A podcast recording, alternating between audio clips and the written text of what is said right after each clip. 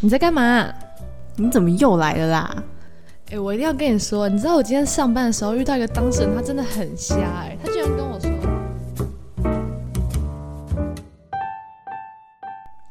欢迎来到隔壁姐姐的房间。我们这一集是全新一季的读书会。那这次要介绍的这本书呢，就是之前在我们的 IG 上面大家投票选出来的《茶花女》。嗯，对，那时候我记得好像是包法利夫人跟茶花女在不分上下，然后最后最后一险票险胜险胜，对，还是茶花女比较吸引大家吧。我们一开始先来帮这本书做一个序啦，然后等下一集我们再开始正式的进入这个故事。嗯，跟大家稍微讲一下这个小小的故事大纲。嗯，你知道这本书是非常有名的法国经典名著吗？我知道啊，这本书，哎、我之前我记得我之前在国小的时候在图书馆，我就有看到这本书，因为他那时候国小嘛，然后看到女主角是一个妓女，然后你就会 就是对这本书就会有想说，哇，一个妓女来当女主角，觉得很酷，所以其实、哦其实这本书我从国小就想看，只是就是一直迟迟没有下手，没想到经过那么多年，在这次机会可以好好来看一下这本书。而且我还趁这一次机会，就是稍微跟我的学生介绍一下这本书，因为毕竟是法国经典名著嘛，就是稍微小小的教一下它的 title，它的法标题。文名字吗？对啊，原著的名字 La Dame aux Camélias。La Dame aux Camélias。对，Gamelia 就是山茶花啦，啊，La Dame 就是算是女士的意思，但是茶花女就直接这样翻。就它的原原文叫这样，然后台湾的翻译就是中文翻译就是茶花女，茶花女士，然后翻名对，它是那个 Alexandre Dumas 写的，就是小仲马。亚历山大仲马，他原名叫做作者原名叫做亚历亚历山大仲马，但是后世都称他为小仲马，他就是以这个名字来闻名在这个世界上的。你为什么讲那么长？反正他就是那个另外那个大仲马的儿子啦。嗯，有一个非常有名的作家大仲马，他就写那个什么《三剑客》啊，还有《基督山恩仇记》，就是他其实生产蛮多作品，他算是一个产量非常非常高的作者，他他是十九世纪最受欢迎的作家之一。然后他们都是儿子跟爸爸，大仲马跟小仲马都是浪漫主义的作家，都是在写一些风花雪月的爱情故事。嗯，而且他们两父子比较特别，就是其实他们的关系不是那么亲近，就是他爸是从小没有很照顾他，因为小仲马其实是私生子，对，因为他爸是一个很风风流的男人，人 对他其实跟无数个女性就是有留到处留情啊。然后小仲马是他曾经在一个公寓里面同一层的女裁缝，那个女裁缝叫贝拉，她是大仲马跟贝拉所生的儿子，但是因为其实大仲马。从从从头到尾都没有承认过贝拉是他的妻子，所以小仲马其实就是一直以一个私生子的身份出现在他的生活中。反正他就是对贝拉身后不。对对对，就是渣男。所以其实从小仲马零到七岁的时候，大仲马都不认他这个儿子，就是对他完全视若无睹，也没有在支付他的生活费啊什么的。是到他七岁的时候，他才终于承认他的存在，然后开始算是支付钱给他，然后供他去上学啊，然后养贝拉跟小仲马这样。他要养贝拉，有好想帮他出一些生活费。嗯，那其实这本书我觉得有一个很酷的地方，就是茶花女是小仲马本人的亲身经历，耶，嗯，就是他他自己亲身遇到的爱情故事，风然后花雪月的故事。对，然后他把它写成小说。因为像《傲慢与偏见》呐，还有大部分的文学小说，其实都是作者自己构思出来一个全新的故事，然后来传达他的理念。但是小仲马这次确实让他自己的亲身的遇到的女生，然后他们的爱情故事来写，所以我觉得这也是一个这本书会一炮而红的原因，因为算最大的看点。对对对，而且这本书是小众嘛在二十三岁的，就是在我们这个年纪写的，啊我觉得超年轻的，这么年轻就可以写出一本就是已经流传了这么久的书，我觉得是一件很不容易的事情。嗯只是他拿自己亲身经验来写，也是他的小心机吧。嗯，就是这是一个卖点哦。哎、他是行销高手哎，小仲马。那这本书就是小仲马在一八四二年的时候，他在一个综艺的戏院里面遇到了一个美女，那个美女叫做玛丽，嗯。这是他我们现在讲他亲身的故事啦。然后那个玛丽就是很漂亮，我们买的那本书里面有她的照片，就是一个。很白的女生，然后眼睛细细长长的，很风情，桃花眼吧。你看到她就会被她电到的那种，就是当时很有名的交际花了，嗯，那个女生她家里其实好像环境不太好吧，然后到十五岁的时候就只身一个人来到巴黎，然后想要学裁缝，然后就误入了上流社会。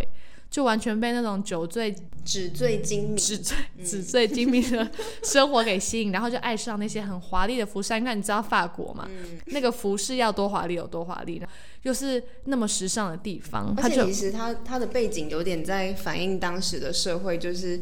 所有的贵族啊、皇室啊，都是过很好很好的生活，但是还是有可能中产阶级或者是低下阶层的人是非常悲惨，就是他们要靠卖艺卖身才可以生活，就是贫富差距很大。那其实玛丽就完全被这种上流社会的。呃，影子给吸引了，她就陷进去，她就开始穿梭在这个 party 里面，然后变成了一个非常有名的交际花。也因为她很漂亮了，所以吸引到了各种不同男人的注意。那就在一八四二年的时候，小仲马就遇到她了嘛，年纪轻轻才，她好像才十几岁吧，觉得哇，怎么会有女人这么漂亮？他就爱上了她。太浅了，道行很浅呢，就轻易被就被吸引了。然后可是呢，我们刚刚也说，玛丽就是交际花嘛，所以她在各个男人中穿梭，就是一个。也算是蛮风流的女人，也不是一个对感情很专一的人。那他们的爱情故事就是这本书的内容。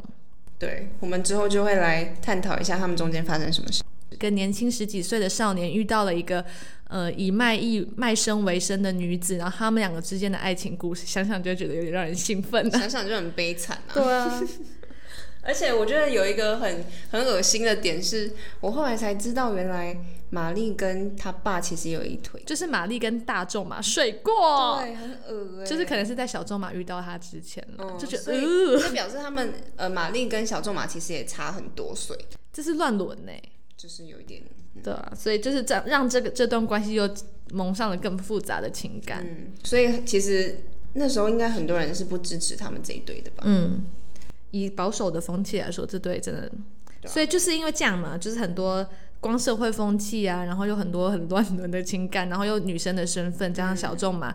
自己年轻，就是让这本书越来越精彩，也是它可以流传于后世的原因。嗯，而且这本《茶花女》很厉害的是，它后来被翻拍成了各种戏剧，就是变成了很多舞台剧啊，它有芭蕾舞啊，嗯，它甚至还在日本啊，全世界各地，然后都有就是上演。而且还有一个很可爱一点，就是 Coco Chanel 女士，就是香奈儿的创办人，她也是看了《茶花女》的那个舞台剧之后，就对山茶花为之倾心。这也是她后来把山茶花作为香奈儿的标志的其中一个原因吧。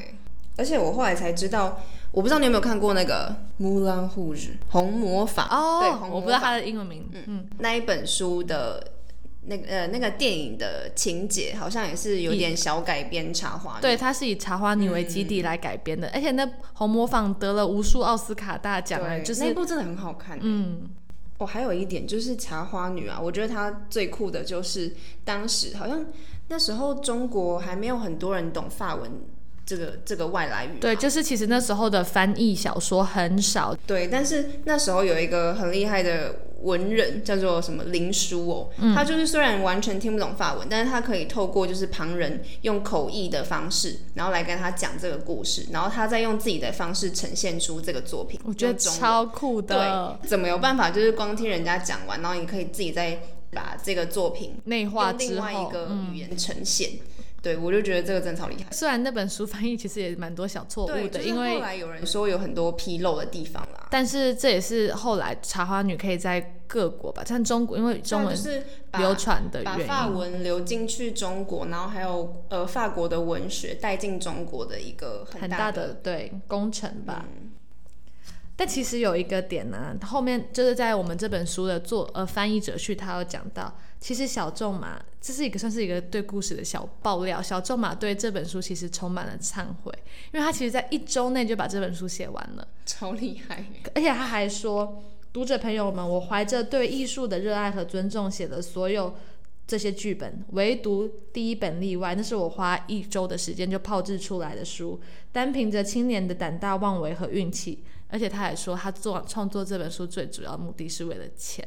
嗯，所以之后我们刚刚说他是行销大师啊，他其实一开始因为文人嘛，通常你都会觉得有些人写书并不是为了钱，是为了他想要宣传他的理念，为了他那个浪漫的情怀。因为文人就是要不为不为五斗米折腰的，才才叫文人呢。但是其实小仲嘛，当初写这本书，他有说，他就是其实当初就是因为年纪轻轻。也没有什么特别的，就想要赚钱。但我觉得他那时候会拿这本书先来写的原因，是因为他很想要让他爸以他为荣。哎，哦我觉得这也是一个很大的原因。嗯，其实他跟他爸感情就是一直纠葛嘛，毕竟因为他爸抛弃了他们，对他来说也是心中的一个蛮深层的痛吧。其实他后面很多本小众嘛，很多本书里面都可以看得出来，就是他跟他爸的感情上面的问题。嗯然后在小众马的《茶花女》这本书第一次搬上舞台剧的时候，就为之轰动嘛。然后甚至很多人都以为这本书是大众马写的，因为当初大众马很有名。然后小众马出《茶花女》这本书的时候，他还是一个默默无名的作家，他是从这本书开始才有名。嗯，然后小众马还致电给他爸爸说：“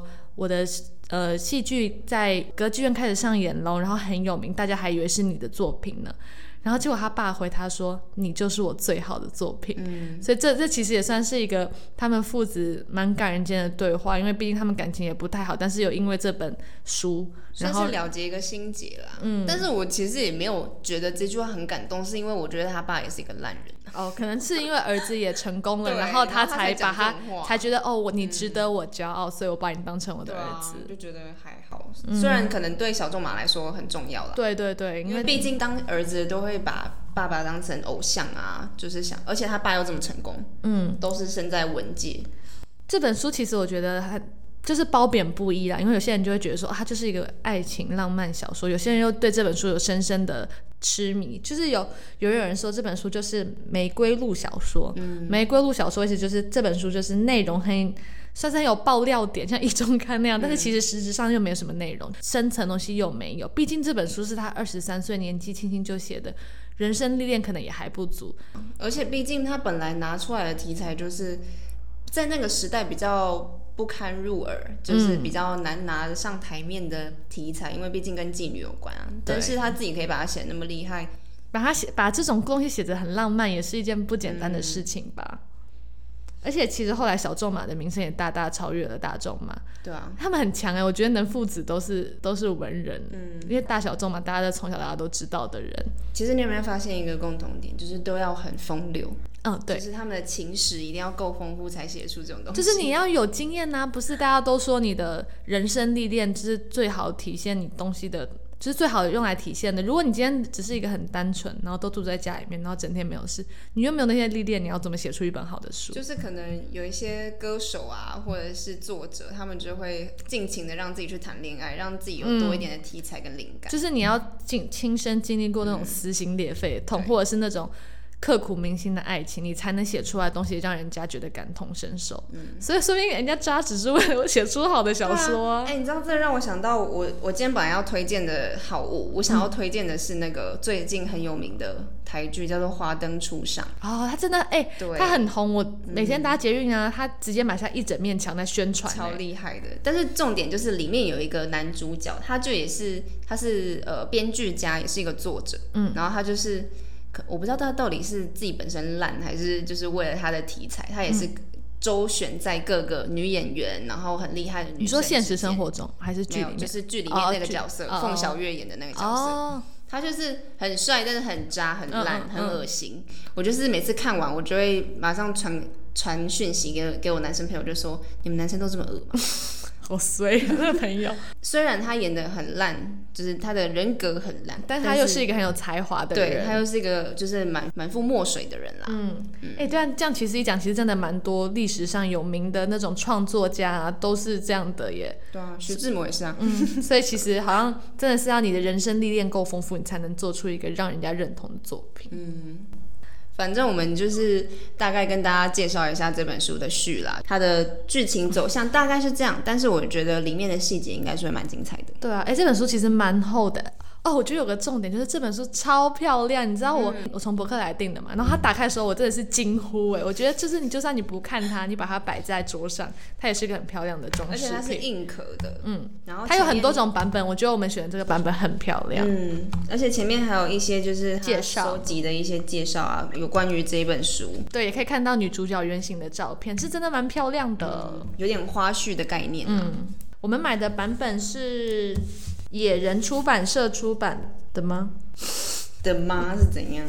对啦，野人啦，我们之后会再把我们这本书放在我们的精选动态里面，大家如果想要跟着我们一起看的话，也可以去买来一起跟我们读下去。嗯，哎、啊，你这一集要介绍的好物是什么？小米的吸尘器，它是一个很小的吸尘器，它是那种类有点类似随身吸尘器。我会记得它的原因是因为我真的是一个超级会掉头发的人，我只要走过个地方，那个地方就有头发，女生都这样，而且我我就很不能接受地上都是头发，所以那个吸尘器很小，然后就是你很轻嘛，你就随手拿着，你要想吸就吸，所以我可能一天就会吸个第三两三次。你觉得你你会把家事变成有趣的？对对对，而且它长得就是白白的，蛮漂亮的，然后充电也蛮快的，所以我就觉得，就是这可是这个只限于吸房间哦，那吸家也是不可能的，因为它很小，所以它没有办法。吸个头发还行，对对，就是吸头发、吸吸地上的小灰尘，因为我住的也是小套房嘛，房对，很适合就是在外面租房子的人买来用一下吸吸东西。哎，我真的蛮期待要做这本书的，诶就是期待要看了。要是我们做完，我们就做第二本世界名著。我哎、我我有没有跟你说，其实这本书我本来可能去年还是前年我就要看。哦，你有说，嗯，对我朋友借我，他跟我另外一个朋友一直强力推荐我这本书，他们就说哦超好看，他们很爱他们花一天就看完。真假的？但是我拿来看，我就我看了前面一点点，我看不下去，我不知道是因为它前面铺陈太长还是怎么样，但是就是这么多人推荐，总是有它好的地方啊，而且毕竟他也投票通过了，我就没办法，我就该我跟面对还我跟你说，这叫做缘分，就是你当初不看它，你始终还是要把它看完还。是要来还的啦。那就让我们大家一起期待这本书的后续吧。大家有空的话就可以先去买一下，博客来都有卖。大家拜拜。拜。